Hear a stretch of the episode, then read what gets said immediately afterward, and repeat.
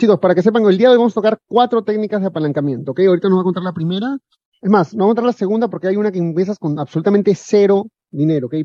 Pero esa se la vamos a decir en un ratito porque quiero que estén atentos. Quiero preguntarte, ahora, ahora se habla mucho de los remates judiciales. Quiero saber, ¿por qué no te metiste a remates judiciales, viejo?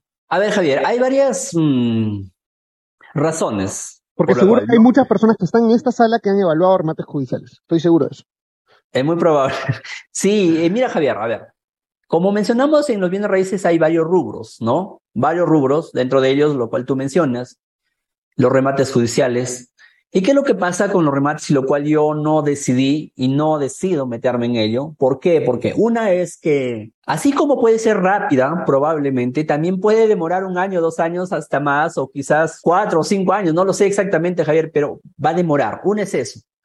Y lo otro es que siempre va a haber prácticamente lanzamiento, para que nos entiendan que ese lanzamiento es, digamos, desalojar a las personas de la propiedad, ya sea a la fuerza, o sea, de una manera pacífica, pero es, estás desalojando. Y eso no y se yo siente bien siento contigo. que sí, es buen, buen negocio, todo lo que quizás probablemente algunos lo vean, pero es que siempre va a haber una controversia de que, oye, este amigo sacó, no sé, el préstamo con un departamento y quizás no pudo pagarlo, no sé, faltando, digamos, tres mil, cinco mil dólares o diez mil dólares faltando. Y por eso simplemente, por no terminar de pagar, simplemente salió a remate, lo van a desalojar, va a perder su propiedad. Entonces es como que yo no, eh, Como que tendría sientes como que una estás, carga, que, Javier, por que- que dentro. estás, que estás este, aprovechándote. Sí, sí, sí, exacto. Y obviamente, pues no, yo decido, y lo otro es que, como te mencioné, el tiempo, el riesgo, ¿no? De que puede demorar también más. Y, y mira, para que me entiendan, Javier, hacer remates, ganar, no sé, 20 mil, 30 mil dólares con riesgo y que probablemente vas a desalojar personas, familias, y yo prefiero hacer en, en los bienes raíces también, pero poder ganar, no sé, en un solo proyecto un millón, dos millones o tres millones en otros proyectos, ¿no? Entonces, Con la yo, misma cantidad de trabajo.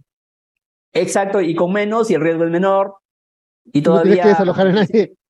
Sí, sí, Javier, correcto. Vamos de lleno, ya nos trajimos mucho. Cuéntanos cuál es el primer modelo que nos estabas contando, cómo generaste esos cinco mil dólares que ahora son por tres, eh, empezando desde cero. ¿Cuál fue la historia? ¿Cómo fue, que- ¿Cómo fue que sucedió? Paso por paso, por favor. Correcto, Javier. Una vez que salí de la capacitación, como mencionó, lo que decidí es tomar acción. ¿Por qué? Una es porque estaba quebrado. Necesitaba dinero de inmediato, porque, o sea, no tenía para hacer un multifamiliar, no tenía para hacer, no sé, un proyecto o comprar un terreno. Yo no tenía ese dinero.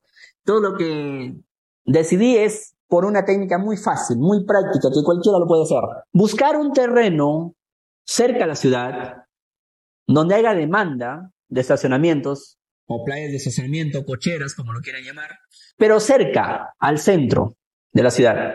Y te lo menciono específicamente esta cochera, que la primera cochera que tengo, es que estaba a siete cuadras de la Plaza de Armas.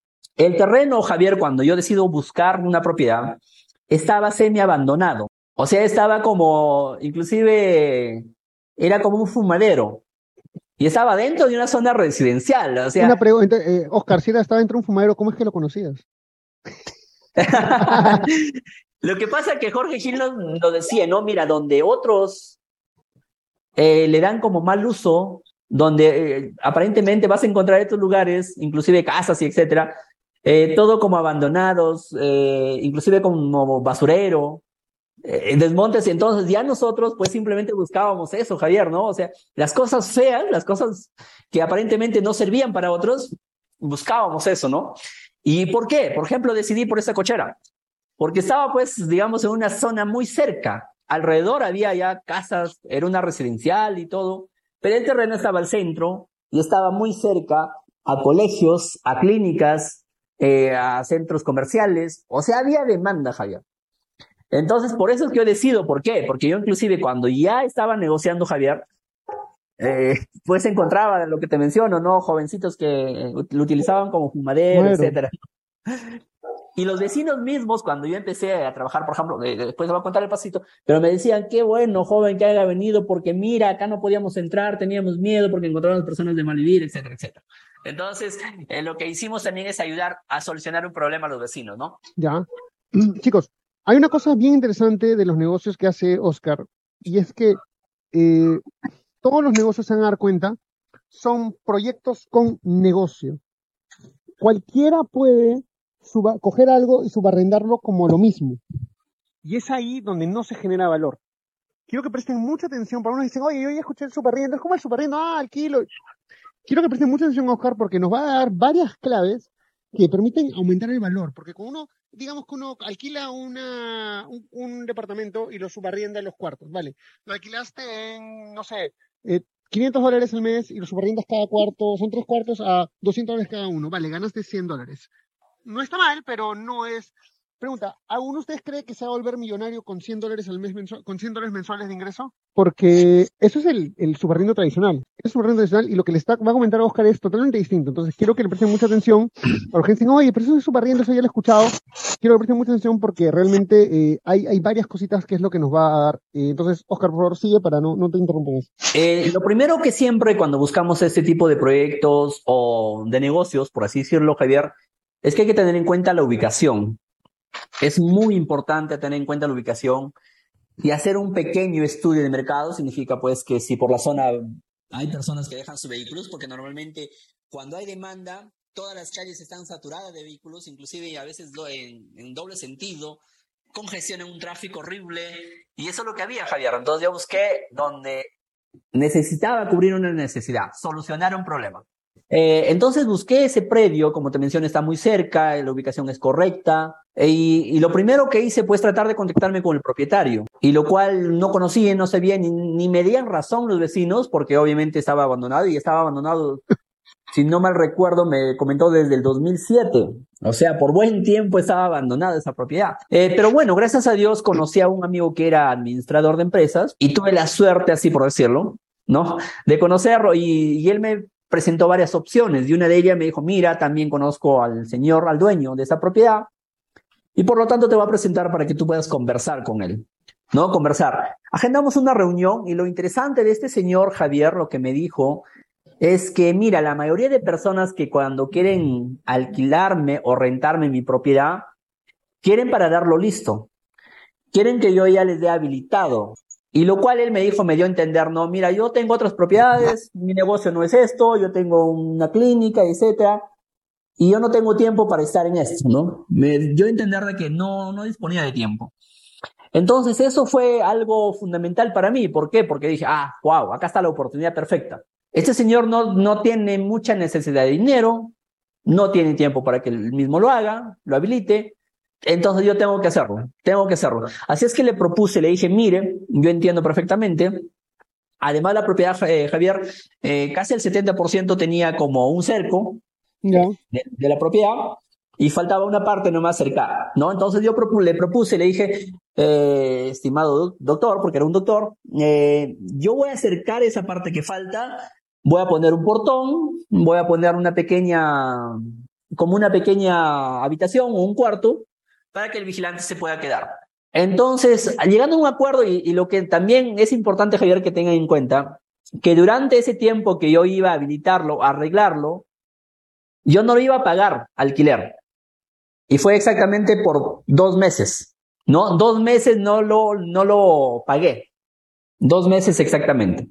Mientras lo habilité, mientras eh, arreglé el cerco, puse el portón, puse una pequeña habitación, una pequeña habitación para el vigilante accedió el señor, ¿no? El, el propietario. No hay problema, me dijo. Y lo otro es que también me dijo, mira, inicialmente te voy a rentar por tres años y después podemos renovar el contrato y así lo hemos hecho. Eh, y lo otro es que saqué números, saqué cálculo y no necesitaba mucho dinero, Javier. Necesitaba aproximadamente un promedio de mil dólares que necesité para arreglar una cosa, el portón y básicamente eso. Pero yo no tenía, Javier, como te comenté, yo no tenía ni los mil dólares. O sea, por más que yo hubiese querido hacerlo solo, no, no tenía ese esos mil dólares. Pero tenía la idea, tenía el negocio, tenía lo que ya sabía, ¿no? Cuánto iba a ganar, todo eso. Entonces desde ahí decidí, ah, no. Como sabía del, del apalancamiento, eso es lo que vamos a hablar, es que podía buscar algún socio, alguien que quiera invertir. Y mira, Javier, Busqué, les presenté el negocio y quería que sean mis socios y no aceptaron. no aceptaron, o sea, no, no lo veían como negocio. Entonces lo que hice es a un amigo y también le dije, mira, alquílame o préstame el dinero, yo te pago un interés por seis meses. Yo te pago un interés, préstame tu dinero. Ya entiendo que no quieres correr el riesgo, de que no quieres ser mi socio, te entiendo perfectamente. Préstame y yo te pago un interés. Y así lo dice Javier, y eso me permitió pues terminar, eh, como te menciono, lo que faltaba arreglar, habilitarlo en la propiedad.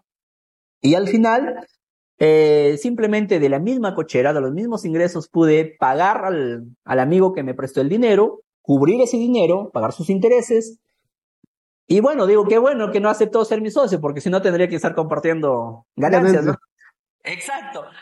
Eh, al inicio, Javier, cuando empezamos los dos primeros meses, eh, empezamos creo que con 30 vehículos y así un poquito más los dos primeros meses, pero después empezó a llenarse full, full. O sea, y mira, también utilicé esta técnica, Javier, es que como veía que había mucha eh, demanda. demanda o había mucho tráfico a los alrededores, imprimí volantes y decía, mira, cochera segura a dos cuadras o a una cuadra, dependiendo de la zona, evita que te roben tus espejos, evita que te roben los, eh, te rayen los, eh, te rayen el carro, evita y deja de congestionar el tráfico. Anda, guarda por horas, por días, por noches tus vehículos. Esa fue una propaganda y luego, obviamente, los mismos que ya estaban pues dejando sus carros, empezaron a hacer propaganda de boca a boca. Y en el tercer mes empezamos prácticamente full, Javier, día y noche. Javier, día y noche, no solamente de propietarios personales, sino también de empresas, de clínicas, que se llenó full la cochera. Ok, perfecto. Empezamos con un monto bajo primero, los dos primeros meses, como te recalco, empezamos bajo, pero cuando ya hubo demanda, ya nosotros hemos podido poner precio, ¿no? Y como es un área considerable, porque estamos hablando de más de 2.400 metros cuadrados, después nos permite generar un aproximado, como te menciono, más de 5.000 dólares por mes. Ya pagando, pues, obviamente al vigilante, pagando los servicios, eh, pagando la seguridad también. Y mira, y muy aparte de eso, este negocio, Javier, también ayuda, o sea, genera un puesto de trabajo para una persona. Esa persona, por ejemplo, que vive ahí, no paga de los servicios de agua y luz, vivienda. Una, claro, una vivienda y tiene un sueldo encima. ¿No? Entonces también generamos por ese lado, pero nosotros estamos pues tranquilos haciendo otros proyectos, otros negocios. Y ese negocio nos da, mientras como tú lo mencionabas, ahorita estamos hablando contigo, Javier, o con toda la, acá en, en el Zoom, y pues está ganando, ¿no? Por horas. Sigue entrando carros, saliendo, siguen entrando y así, ¿no? Eso es lo bueno de ese negocio que no, no depende de nuestro tiempo, Javier. Es un ingreso extra con bienes raíces. Sí, sí, correcto, ¿no? Y por eso justamente hace, eh, eh, después de eso, hace tres años, implementé, no, claro, después del segundo año implementé otra cochera y hace dos años implementé otra cochera, o un año más o menos aproximadamente. ¿Por qué? Porque funciona perfectamente y te deja pues mes a mes ingresos pasivos, que lo cual eso es de mucha para nosotros. Una pregunta, Juan nos dice, se alquila un terreno que se volvió cocheras, se reúne el contrato con el dueño y ya no quiere alquilar porque ahora mismo el dueño se encarga de administrar las cocheras. ¿Qué hacer en ese caso? ¿Te ha pasado ah, algo así, mi estimado Oscar? Sí, sí, sí, siempre va a haber también eh, personas, hay de todo, Javier, ¿no? O sea, ¿a qué voy con esto? De que, digamos, se encuentre una buena ubicación, yo estaba haciendo la cochera, no me ha pasado personalmente, pero sí he visto casos de que, digamos, tú ya le implementaste el modelo de negocio, ¿no? Por eso ahí recalqué al inicio, Javier, siempre es bueno hacer un contrato mínimo por tres años. Si puedes por más, genial. Pero al menos por tres años hacer el contrato. Durante esos tres años, obviamente, no va a poder el propietario, pues, digamos, eh, sacarte, así por decirlo, ¿no? Porque tienes un contrato. Pero también, o sea, lo que yo he visto, y corrígeme si me equivoco, es que las personas que tienen múltiples propiedades pues realmente pretenden vivir de las rentas de sus propiedades, no administrar sus propiedades. Correcto. A eso, eso es lo que eh, mencionaba Javier. Mira, eh, las personas, claro, que quizás se refiere a nuestro amigo, es que a lo mejor no tiene otros ingresos, no tiene otras propiedades, simplemente vive el modelo de negocio y, y decidió sacarlo al, a la persona que está haciendo el negocio, ¿no?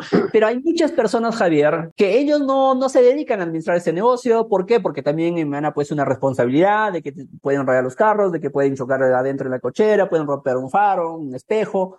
y al final, pues ellos no quieren tener cierta responsabilidad. Entonces, por lo tanto, prefieren rentarlo a terceros, alquilar a otra persona y ellos se dedican, como es el caso de este, del, propietario, que es doctor, ¿no? O sea, de él es su campo, ¿no? Él simplemente se dedica a otros negocios. Y se evita el dolor de cabeza. Exacto, se evita, ¿no? Y eso vamos a hablar después de los departamentos también, por qué no rentan, Javier. Perfecto. Ederly dice, ¿cómo sigue el contrato de Ederly? Vamos, eh, Klaus, esas cosas realmente no te puedo decir ahorita porque sería extender mucho y queremos saber los tres modelos de negocio. Sin embargo, de casa al final va a haber una forma en la cual incluso te puedes llevar los contratos que utilizamos, pero eso les vamos a hablar luego. Eh, gracias por la pregunta. Oscar, eh, una pregunta, eh, quiero pasemos rápidamente al segundo modelo de negocio eh, y quiero ir ya más que nada a las personas que sí están buscando invertir un poco más. Eh, me dijiste que tienes un modelo de negocio que te costó, que, cuesta más o menos 10 mil soles de inversión eh, y que te deja aproximadamente de utilidad algo de 1.500 dólares mensuales. ¿Correcto? Quiero, y antes de, que nos expliques, quiero saber quién aquí le interesaría armar un negocio donde inviertas 10 mil soles una vez y tengas 1.500 dólares de utilidad todos los meses. Coméntenme yo si es que les interesaría un negocio así. ¿Sí? Vale, perfecto. Entonces creo que el modelo es válido. Por favor, Oscar, cuéntanos de este, de este modelo que es con el que, estamos, con el que estás trabajando. Correcto, Javier. Mira, en mi ignorancia antes de saber de negocios, antes de saber de, de ese tipo de negocios, creía que para poder rentar un departamento tenía que yo ser el propietario. No, y lo cual no es, no es correcto. Mira, lo que Disculpe, antes de que te quiero, quiero hacer una pregunta nada más rápido aquí en la audiencia. ¿Quién aquí siente que es una buena inversión comprar un departamento y alquilarlo? ¿Quién ha pensado en algún momento, y voy a comprar un departamento y alquilarlo? Coméntenme, coméntenme sí, si es que, para que no se confundan con los yo, coméntenme sí, si es que alguna vez han pensado en eso como modelo de negocio. Sí, ok, este, Oscar, antes de explicarnos esto, explícanos por qué esto ya no funciona. Mira, Javier, a ver, si hablamos en Lima, en, netamente en Lima, ¿un departamento cuánto cuesta? 150 mil dólares mínimo. Correcto, ¿no? 150, 180 mil dólares hasta 200 mil dólares, aprox. Algo chiquito, ¿ah? 90 metros cuadrados, nada más. Exacto. ¿Y cuánto crees que te va a tomar rentarlo? ¿Cuántos años rentarlo para, para recuperar tu capital? Mira, yo solo sé que si con 200 mil dólares pongo 20 mil dólares de inicial, sé que tengo que pagar más o menos algo de 1.500 dólares mensuales de, de, préstamo y sé que ese departamento se alquila en 900. O sea, estoy perdiendo 600 dólares mensuales. Pregunta, los que habían pensado en hacer esto, ¿alguna vez han hecho esa matemática? ¿Sabían que si ustedes alquilan un departamento, compran un departamento y lo alquilan, tienen que pagar 600 dólares de su bolsillo? ¿Sabían sí o no? Por favor, comenten. Primero que nada, qué bueno que, o sea, no qué bueno, perdón, más bien, qué gusto que lo hayamos podido solucionar para que, que nos cuenten la alternativa. Alternativa 1 es invierto 20 mil dólares, le, pago, le regalo 600 veces al banco por 20 años de mi vida para tener una propiedad, para, para comenzar a ganar dinero dentro de 20 años. Explícame la otra alternativa. Sí, correcto, Javier. Yo sé ya, y, hay muchas personas que me han comentado hoy, estoy endeudado por 20 años, por 30 años, por 15 años. Y justamente lo que tú ya lo sustentaste claramente, Javier. Mira, la alternativa que nosotros, o yo te quiero comentar, es que no necesitas comprar un departamento para rentarlo, para subarrendarlo. No necesitas ser dueño, no necesitas ser el propietario de ese departamento. Tal y como Javier lo mencionó, en Lima, hablando de Lima, un departamento sin amoblar, inclusive de estreno, en las mejores zonas, en un piso 20, un piso 18, un piso 15, te rentan por 800, 900 dólares el mejor departamento y en la mejor ubicación. Mira, lo que yo te, te quiero comentar es mi experiencia, o sea, de lo que yo hago, no de lo que me contaron, no de lo que dicen así en la teoría, no, no, de lo que yo hago. Lo que hago es prospectar o conversar con los propietarios de esos departamentos. Cuando tú vayas a, San Isidro, por ejemplo, ves, se alquila departamento, se alquila departamento, se alquila departamento en varios edificios. Yo voy, anoto todos sus números y empiezo a llamar. Señor, señora, yo me dedico a este negocio de administrar departamentos. No necesariamente voy de frente, no, yo no quiero alquilar su departamento y para alquilarla a otro, porque no te van a entender tanto así, ¿no? Uno tiene, tiene que explicarlo, ¿no? Entonces voy diciendo que yo voy a administrar, eh, soy administrador de departamentos. Del 100%, un 60% no te aceptan. O sea, hay que tener en cuenta, Javier, no, no todos te van a aceptar, ¿no? Quizás acá Va mañana a buscar y el primero dice, no, no, pero Oscar me dijo que sí. Me... no todos te van a aceptar. No todos te van a decir, sí, te, rento para que lo subarriendes o para que lo alquiles a través de las plataformas, ¿no? Eh, mira, Javier, lo que te quiero comentar y a todos es que alquilo o rento un departamento vacío, sin amoblar. Obviamente converso con el propietario y le menciono que yo voy a amoblar ese departamento y voy a subarrendarlo, pero no eh, subarrendarlo como lo tradicional, sino a través de varias plataformas. Una de ellas es, es pues, Airbnb, que es una plataforma a nivel mundial. A través de esa plataforma, ¿por qué? Porque una es que ya tiene una marca a nivel mundial, tiene, ya no necesito hacer publicidad, nada, porque ya la gente utiliza eso. Es como Uber y, y mm. las demás aplicaciones. Entonces, eh, amueble ese, ese departamento, como ya lo mencionaba Javier, no, no es más de 10 mil soles, inclusive es menos, podría ser 6 mil, 7 mil soles dependiendo el tamaño, pero en lo peor de los casos es 10 mil, un ejemplo, que tú gastas para amoblar ese departamento. Exacto. Y mire, ¿por qué prefieren la gente eh, alquilar esos departamentos, Javier? Ahora, ¿cuánto lo vende, cuánto lo alquilas por día? Pues tú lo alquilas por día, no alquilas por mes. Por día, por día. Entre 100 a 120 dólares por día, Javier. 100 dólares por día, digamos en 100 dólares por día. Eso te está costando 20 dólares por día, 30 dólares por día más o menos, ¿no? Claro, claro, sí, es que. 30 dólares por día. Ya, ahora, lo que quiero que nos expliques es, ¿por qué alguien va a pagar 100 dólares por día si puede pagar 30? a ver, una, es que cuando te alquilan a 30 dólares es que está sin amoblar. O sea, no, no está amoblado, ¿no? Y tú le estás rentando a 100 dólares o a 120 o un poco más, pero ya amoblado, listo es. ¿Y por qué prefieren las personas, Javier? Por ejemplo, yo utilizo, eh, voy a Lima, voy a cualquier parte del Perú o el extranjero y utilizo. ¿Por qué? Una, es porque en un departamento amoblado tienes todo, tienes Netflix, tienes internet,